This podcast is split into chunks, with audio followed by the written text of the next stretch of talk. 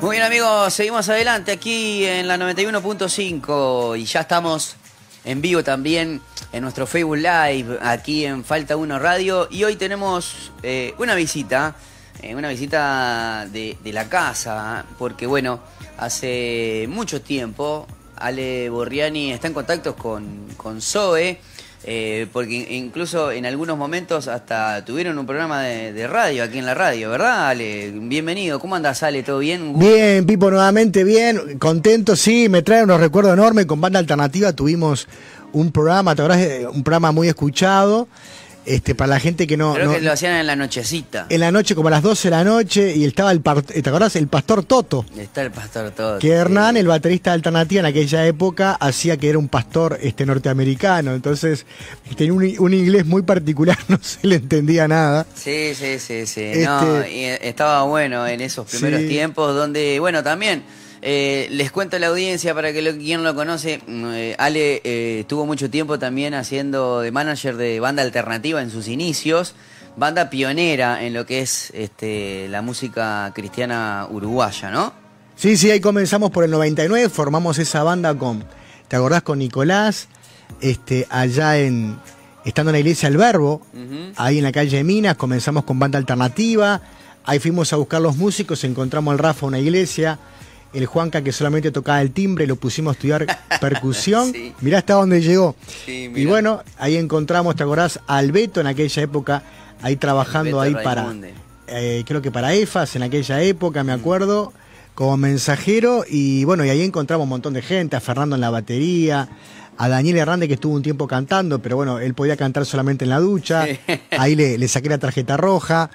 Este, no, pero tenemos grandes, grandes amigos, grandes recuerdos. David Pinto. Sí, gran, este, mm, gran puesta en escena. Habían arrancado, yo me acuerdo que fui al primer recital de, ustedes, que creo que fue eh, en, un evento, puede ser, de Marcos Witt. Claro, claro, está bien. creo que era, en, el, que es hoy ante la arena, en ese era cilindro municipal.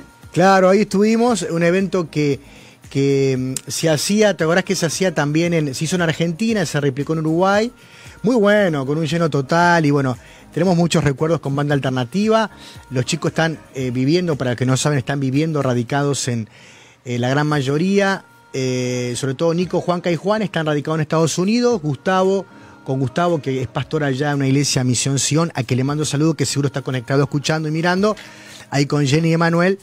Este, Gustavo está pastoreando allá en Guatemala y quedó también Silvio, que era el administrador también. Y bueno, mi persona, Rafa se volvió a Uruguay, el que tocaba el teclado, el que agitaba la banda. Sí, sí, sí. Este, está en Uruguay, que también le mando un abrazo grande. Grandes recuerdos de, lo que era la eh, Manuelita, la canción. Eh, de Manuelita, de Manuelita, que era increíble, que aparte.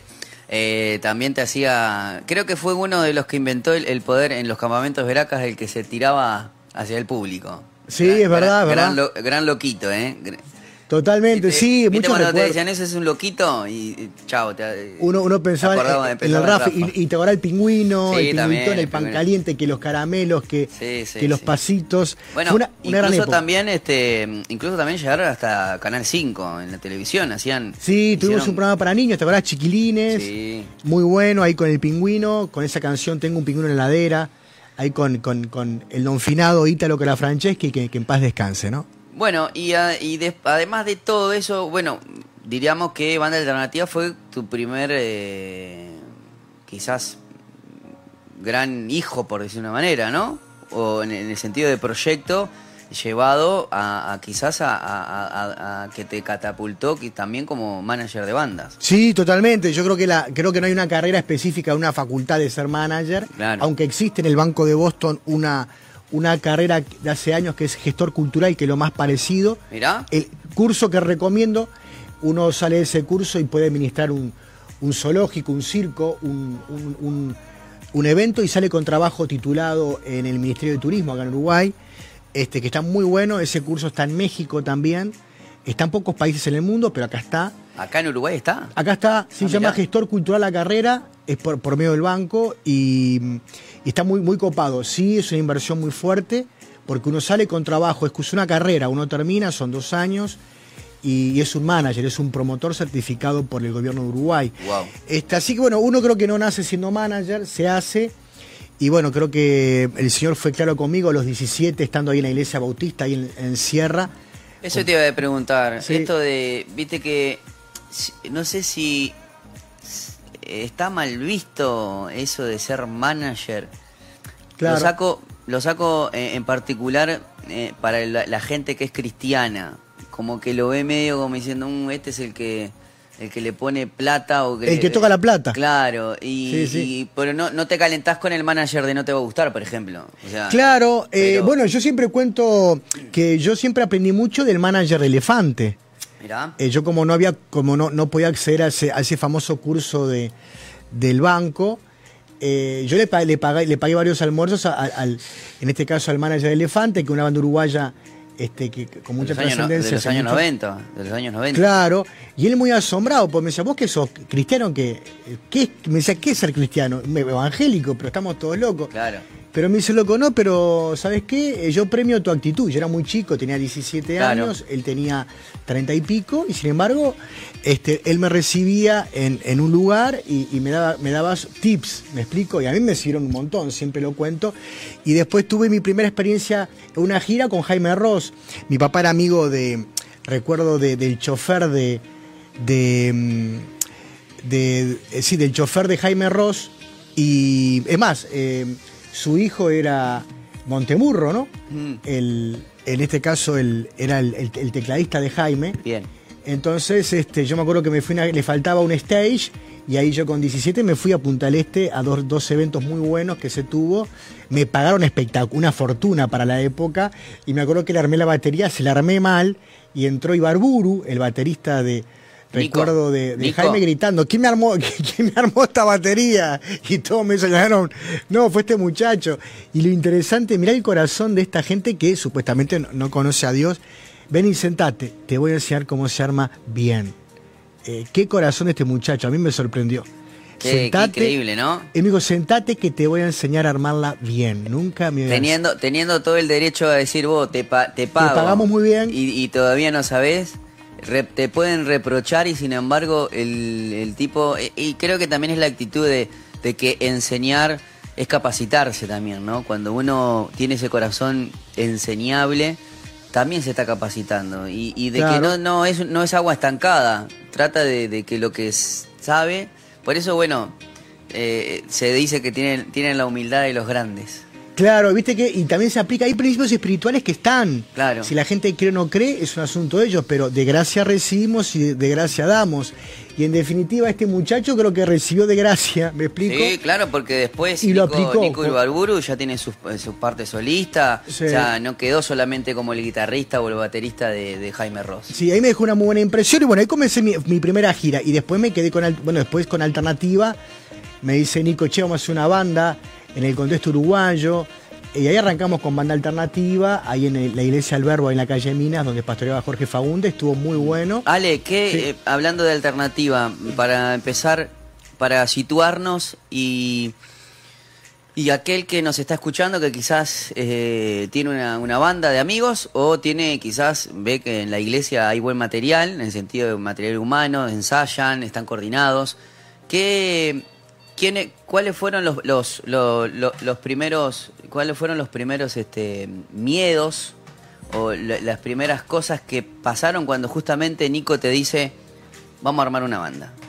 Claro, bueno, lo primero es, uno cuando, cuando la arma dice, bueno, esto va a andar, andará esto o no. Entonces lo importante es tener siempre, como dice Marcos 11:22, que nos invita a tener una fe permanente. Dice, tened fe en Dios. Y eso significa en Dios, en sus promesas, y creer que en un país como Uruguay, donde, nos decían que de la música no se podía vivir, creer que el Señor nos da el pan de cada día y a los músicos nos da literalmente el pan de cada día a través de alumnos, aquellos que dan clase de música o aquellos que viven de conciertos, de tener conciertos como en el caso de Alternativa. Entonces, este, primero creerle, eso es muy importante, creer, tener fe en Dios y en sus promesas, ¿no? Él dice, deleítate a sí mismo en Dios, que Él va a conceder los sueños de tu corazón. Entonces, este, a veces, o sea, la palabra hay que leerla, creerla y llevarla en práctica. Entonces, creo que nosotros tuvimos mucha fe, la alimentábamos cada día y teníamos bien claro siempre que nuestro destino final era ir a Estados Unidos. Siempre teníamos un destino final, ir a los Estados Unidos a vivir, sabiendo que después que la transición iba a ser el país de Guatemala. Y esto es muy importante. ¿Por qué Guatemala? Porque recuerden que la música evangélica, eh, Pipo, se mueve con seis plataformas eh, que si uno se para en cada una de ellas con su música afecta al resto, ¿no? Y eso es en los Estados Unidos, la número uno, Brasil la número dos, México como la número tres, después tenemos a Guatemala la número cuatro, Colombia la número cinco y se dice que la región número seis en sí es todo Centroamérica, desde Panamá hasta Guatemala. ¿Por qué? Porque es el sector más evangélico, más evangelizado del mundo, con las radios más grandes del mundo evangélicas, los canales más grandes del mundo evangélicos, eh, y a su vez también están los ministerios más multitudinarios. Y, no dijiste, qué raro, no dijiste, no dijiste Argentina, ¿o sí? No, no, Argentina no está considerada como, como plataforma mundial de la música. Mirá qué interesante. Argentina está considerada como una plataforma de, sí de liderazgo, sí de pastores como, como Dante, como Lucas, etcétera, ¿no? Pero no como, no como músico, porque vos decís Argentina músico, vos decís rescate y pará. ¿Me entendés? Es verdad. Pero vos decís, por ejemplo. sí, sí, eh, eh, decís Argentina en el mundo evangélico y te viene Dante, también Ale Gómez, sí, este, Lucas, Ley. Sí, hay unos cuantos. Eh, Jorge Márquez. Pero vos decís, no, no hay música, en música para nada. Ahora, cuantos, Vos decís Guatemala sí, porque vos decís, bueno, Guatemala, Julio Melgar, Lousa Melgar, Miel San Marcos, Juan Carlos Alvarados, Bani Muñoz, bueno, y la lista es interminable, ¿no? Sí, sí, sí. Entonces. Mismo México, ¿no? Eh, bueno, y México ni que hablar, vos decís, bueno, Marcos Witt, Adrián Romero, Marcela Gándara, y bueno, y la lista también es inter... Majo y Dani, no termina, ¿no? Colombia, en Colombia tenés que salir. Y Colombia también, pero cuando vos decís Bolivia, no tenemos a casi nadie. Cuando vos decís Perú, Perú después de tantas décadas aparece Twice. De la nada aparece la primera banda con proyección internacional, Twice. Y de alcance mundial. Sí, pero y también con mucho, con muchos covers al inicio. con mucho, sí, sí. Pero igual sí. Eh, eh, tiene su valor eso. Porque vos decís, ah, bueno, hace cover. Bueno, pero si está llegando, es porque los covers son de mucha más calidad. Claro, yo siempre digo, la gente me pregunta, y es una, una, una buena aclaración, ¿para qué hacemos los covers? Eso es muy interesante. Mm. Entonces yo digo a la gente, si usted va a hacer un covers, es para que usted mejore, mejore, transforme, pero mejore la, en este caso, la versión original. Claro, ¿cuántos covers, cuántos covers te ha pasado de escuchar quizás el, el original y decir, che, el cover está mucho mejor que el original. Y eso no lo desacredita, ¿no? Ahí está el éxito de Evan Kraft, que tiene los derechos porque Evan Kraft comenzó tocando las canciones, hasta el día de hoy tiene los derechos de transcribir las canciones de Hilson. Entonces, Evan Kraft es eh, eh, es cantautor, pero no es compositor. Eso es muy importante. Recién ahora, después de tantos años, está escribiendo sus propias canciones. Pero estuvo siete años cantando las canciones de Hilson, porque Hilson hizo amistad con él, le pareció un buen muchacho. Bueno, él sí le damos a el derecho para que cante nuestras canciones. Y yendo con esos miedos, para, para redondear la parte de miedos, uno de los miedos más importantes que hay es, sobre todo, y que se demora, es el tema, bueno, ¿qué nombre le ponemos a la banda? y yo, ¿qué pasa? Viste que la, la, banda, hay bandas que utilizan siglas, ¿viste? Yo traje con una GDS Van y, uno H no sabe si es una, una empresa que de que hace transacciones transacciones económicas algo de, algo de Bitcoin ahora claro no sabe si es de Bitcoin pues es una banda. Y yo he visto bandas y nos pasó con Alternativa que tuvimos cuatro meses orando y viendo bueno qué nombre le ponemos y al final Alternativa porque creíamos que la, la única alternativa de vida era Jesús pero pero a ver yo siempre yo pongo el ejemplo la banda eh, secular que más impacto tiene en Latinoamérica, eh, señores, se llama No Te Va a Gustar. Vos te imaginás cuando comenzaron, el que los presentaba decía con ustedes, no te va a gustar. Es algo muy, muy, ¿no? Y a lo que llegaron. Entonces, lo que les quiero decir como aplicación hoy, el nombre no me da conciertos, el nombre de la banda no me da más, más este, injerencia, más trascendencia y fama sino que el nombre es un nombre y punto. ¿Me explico? Acá lo más importante es el mensaje que damos a través de la música. Buenísimo, eh, genial, Ale. Y bueno, y contame un poquito cómo ha sido, obviamente después de Alternativa, saliste al ruedo porque dejaste sus, sus, caminos se abrieron. Este, sí, bueno, y, mira. después de ahí, ¿qué, fue lo que hiciste? Yo me fui realmente porque yo le hablaba con Nico. Mira, yo tenía mucha carga por los músicos, porque los músicos no sabían cuándo sacar el primer sencillo, cuándo sacar el segundo, cómo se saca un video, eh, cómo es el mundo de la promoción, de la distribución digital, y bueno, tantas cosas. Y yo decía, bueno, señor, eh, ¿cuánta necesidad que hay? Entonces yo le decía, mira, yo me quiero ir para, para ayudar a todo este, a este puñado enorme de bandas que hay por todo el mundo desparramado que no sabe por dónde, ni cómo, ni cuándo. Entonces, eh, de ahí me fui a trabajar con Luis Fernando Solares, que Luis Fernando Solares, para los que no sepan, no saben, es este, él fue el productor, de, el que le hacía las canciones, que le escribía y le producía los discos, todos los discos a Danilo Montero. Es uno de los compositores más conocidos de la música evangélica. Entonces trabajé con él y ganamos un premio ARPA este, como mejor disco, eh, con un, discazo. de Fernando Solares. ¿Eh? Con Fernando Solares. sí, se llama Luis Fernando Solares. Él ganó con el, con el mejor disco mejor disco de cantautor independiente, un disco grabado en Italia, un disco espectacular. Y bueno, y él es padre, el papá de él tiene el canal, porque la gente dice, bueno, está solamente enlace, otro error.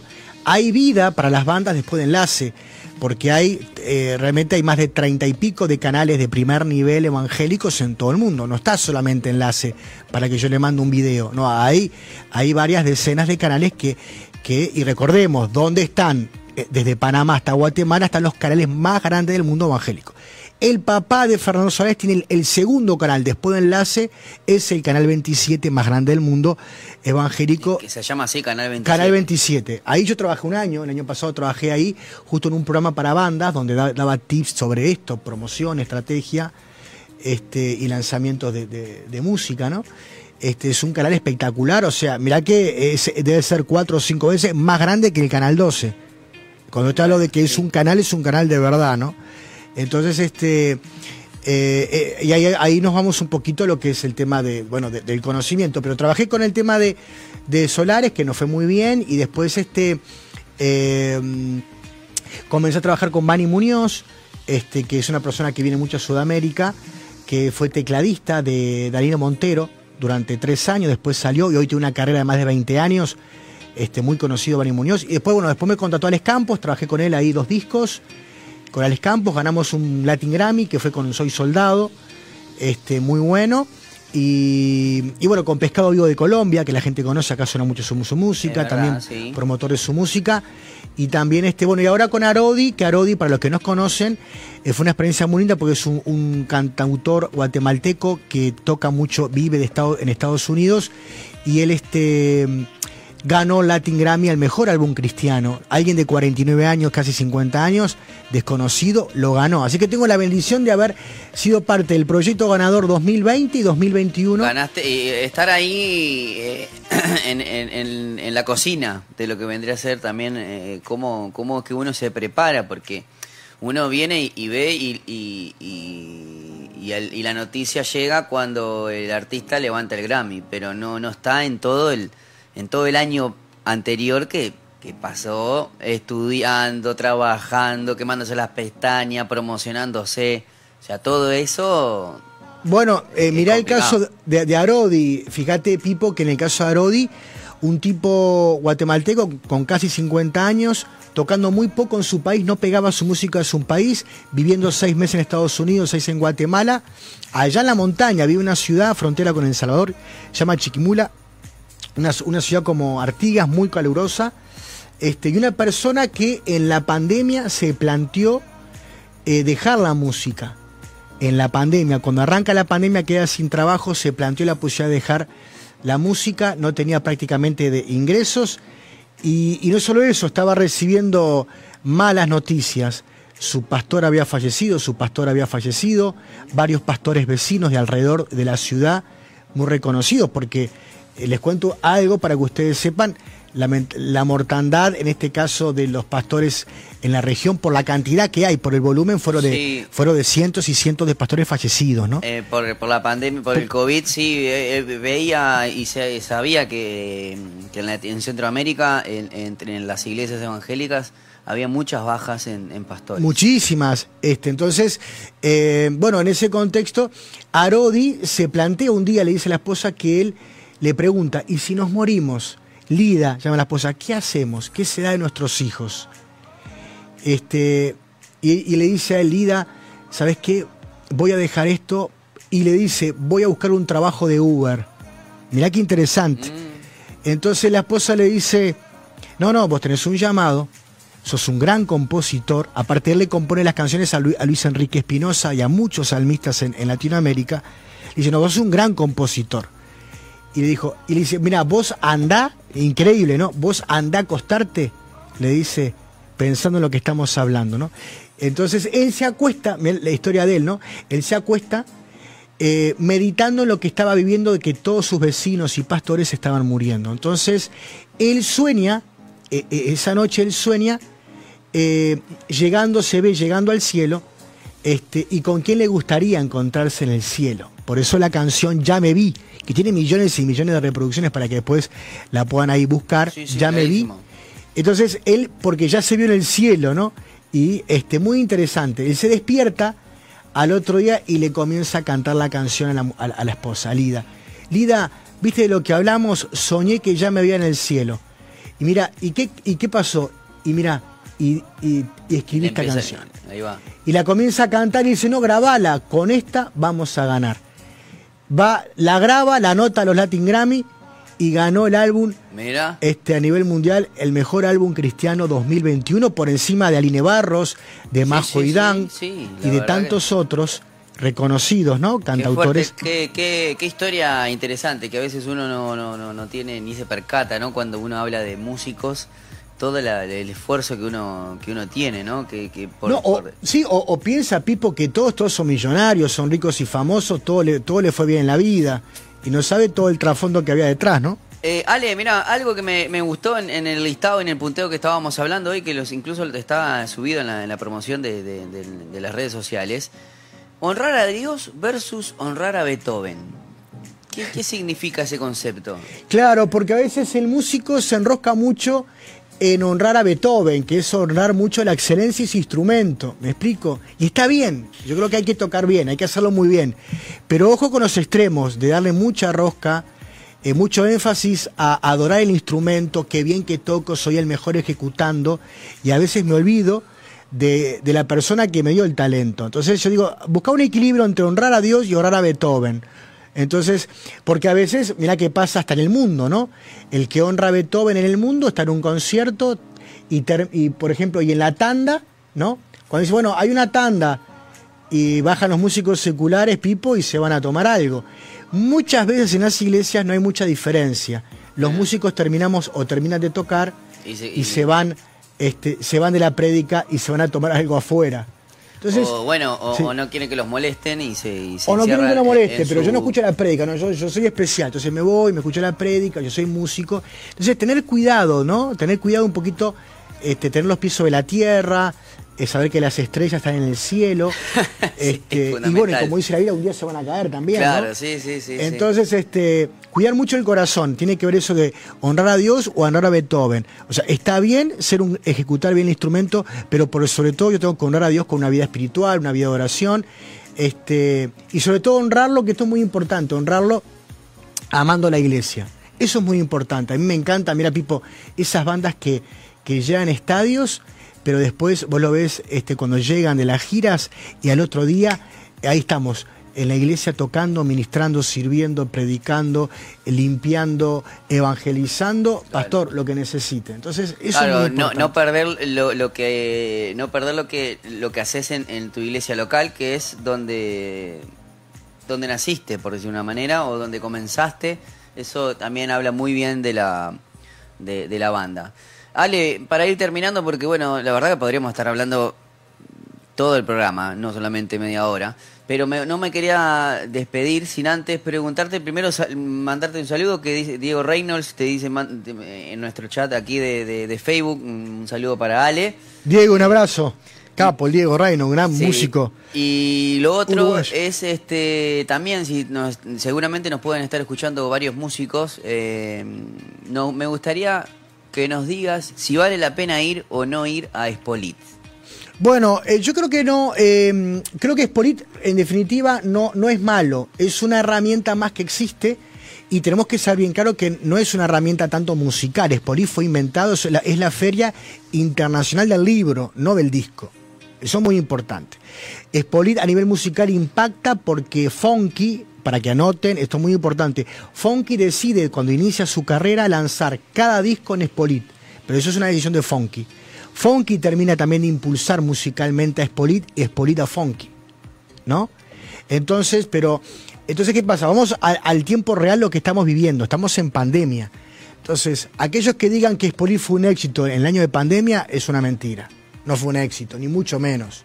Porque había pandemia. ¿Quién fue Spolit? Entonces tenemos que ser muy honestos. Fueron las bandas, las bandas latinas que estaban ahí que viven en Estados Unidos, que son miles, no son cientos, son miles, de miles, ¿me explico? Entonces ellos fueron, porque aparte tengo muchos amigos y clientes, ¿me explico? Mm. Entonces yo digo, en la pandemia, si a vos te sale mil dólares el pasaje para Espoli y te sale 100 dólares por día el hotel y te sale el PCR para ir tanto, para volver tanto y pagar un seguro médico que te, exige Estados Unidos y, todavía tenés que pagar tu comida de toda la semana, yo te digo, bueno, es una inversión muy importante. Entonces, en el, momento, que, en el momento que estamos viviendo, yo te digo, bueno, yo ganaría, yo ganaría ese dinero tan fuerte y lo invertiría en promoción, quedándome acá.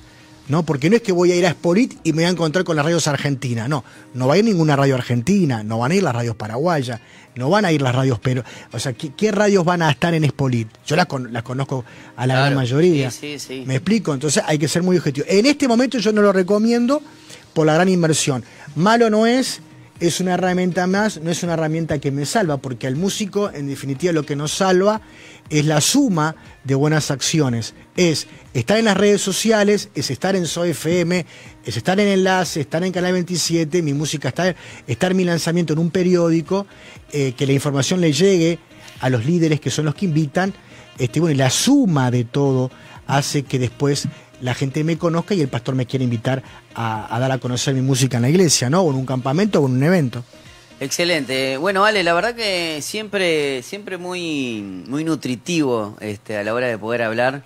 Este, nos diste unos cuantos tips y por lo menos algo, una puntita de cómo se maneja este mundo de, de, la música cristiana, porque también hay un, hay un, hay un nicho, ¿eh? no, no, no, lo pone, no lo podemos negar. Ya eh, eh, la gente consume y mucho. Claro, la, industria es gigantesca, cada vez crece más. Recuerden, aparecen 50 bandas cristianas nuevas por semana en el mundo de Iberoamérica, 50 por semana. Imagínense lo que es la industria musical. Y hoy aprendimos que existen seis plataformas mundiales de la música, que son esos seis países, esos cinco países y esa región que mueven el resto. Si mi música llega a cada uno de esos países, llega al resto. Entonces ahí ya nos habla de enfocarnos en ciertos países, en ciertas regiones y no estar perdiendo el tiempo en otras que no son tan trascendentes. Bueno, Ale, la verdad que muy agradecido por, la charla eh, y bueno, esperemos que, en la próxima nos eh, volver a ver, eh, que no pase tanto tiempo, ¿no? Dale, Pipo, no a vos. Hace mucho tiempo que estás en Guatemala, ¿no? Sí, son muchos tiempos, pero bueno, acá me siento en mi casa, Gracias porque siempre que te hablo, siempre abrís un espacio para cada uno de los clientes que tenemos, sean famosos o no. Siempre ese espíritu de falta uno. Este, este siempre nos falta uno y necesitamos uno. Siempre, pero siempre no, siempre, siempre, siempre con las puertas abiertas. Che, ¿me dejas mandar un saludo? Bueno, por favor. Un abrazo grande a mi mamá que, me está escuchando por ahí, eh, que es la fan número uno, que está ahí en casa. Este, feliz de verla y, bueno. ¿Hacía cuánto que no veías a la vieja? Y casi dos años y medio. Este, y bueno, acá me tiene bien, me tiene feliz y engordando. Y un beso para mi hermana, creo que también seguro debe estar conectada mi hermana, mi Claudia, y también debe estar seguro mi. Cuando llegaste a Uruguay, me imagino, me, imagino que eh, empezaste a hacer todo lo que hacía 16 años no hacías. Estaba, que fuiste a ver? La Rambla. Eh, sí, tal cual, tal cual. ¿Qué viste de Uruguay distinto de hace 16 años? Pa, qué vi distinto, buena pregunta. Bueno, eh, qué vi distinto de Uruguay. Eh, bueno, la, ciudad creció, ¿no? Se desarrolló más, está más moderna. Eh, tiene cosas increíbles Uruguay, el tema del servicio, lo que es los, los, ómnibus, que no existe allá en Centroamérica, que es deplorable, acá es, de primer nivel, ¿me explico? Y, nosotros, nos quejamos porque... Bueno, después la medicina, yo lo hago con mis papás, que la medicina allá pública es, es es, paupérrima y, tiene este, realmente unas carencias brutales. y lamentablemente, ¿no? No en lo privado, pero sí en lo público, que es, es, abismal la diferencia con nosotros. Y bueno, son bendiciones que a veces uno no, no, no se da cuenta la tiene, por costumbre. Claro, eh, a veces uno lo tiene de costumbre porque ya nació con eso. Para nosotros es algo tan e-, elemental que obviamente vos al irte hasta allá es también lo primero que notás. Claro, y lo que nos preocupa a los extranjeros es el tema de la salud. Bueno, nos pasa algo allá. ¿Qué haces? ¿Qué haces? Tenés que tener un seguro carísimo internacional porque si no tenés que prácticamente que cuando llegas al hospital privado tenés que dejar un riñón en garantía. Ale, eh, agradecido. No sé si querías este, también decirlo al aire o lo decimos el, hecho de, sortear algo. sí, queríamos sortear para las bandas que nos están escuchando del interior o de la capital unas consultorías gratis de una hora. que es, ¿Qué es una consultoría? Es un coaching, es un entrenamiento intensivo de una hora eh, junto conmigo, bueno, toda esta experiencia con el Campos, con Bani, con Arodi, con tanta gente con alternativa que hemos trabajado, volcarlas en forma resumida este, a esas bandas, sobre todo uno que viene a Uruguay, que quiere bendecir este país que ama y, quiere apoyar a la música uruguaya y sabemos cuál es la realidad. bueno, lo, que podemos hacer es que si ustedes eh, sos participás de una banda, eh, no importa si, si es que, que sea conocida o no, o sea, sea lo que sea, tenés una banda y querés este, saber un poquito de lo que cómo se debería de mover, aunque sean los primeros tips, por lo menos para darte un empujón, este, bueno, nos escribís al 094-929-717 y ya coordinamos. Si no, también vamos a ponerlo, vamos a poner todo esto eh, en, Facebook, en nuestras redes sociales, para que también, eh, si hay alguno, después le pasamos el número de Ale y se pueda eh, comunicarse para que, bueno, este, todo lo que sea información, viste que el conocimiento es poder, ¿eh? y, a veces eh, también Ale, de lo que recibió, también él da. Así que bueno, muchísimas gracias. ¿eh? No, a vos, Pipo, a, a todo el staff de la radio, les quiero, como dice mi papá, les quiero y me quedo corto. Abrazo grande. Bueno, muchas gracias, Ale. Nosotros nos vamos a, a ir a la pausa y al regreso venimos con más Falta Uno.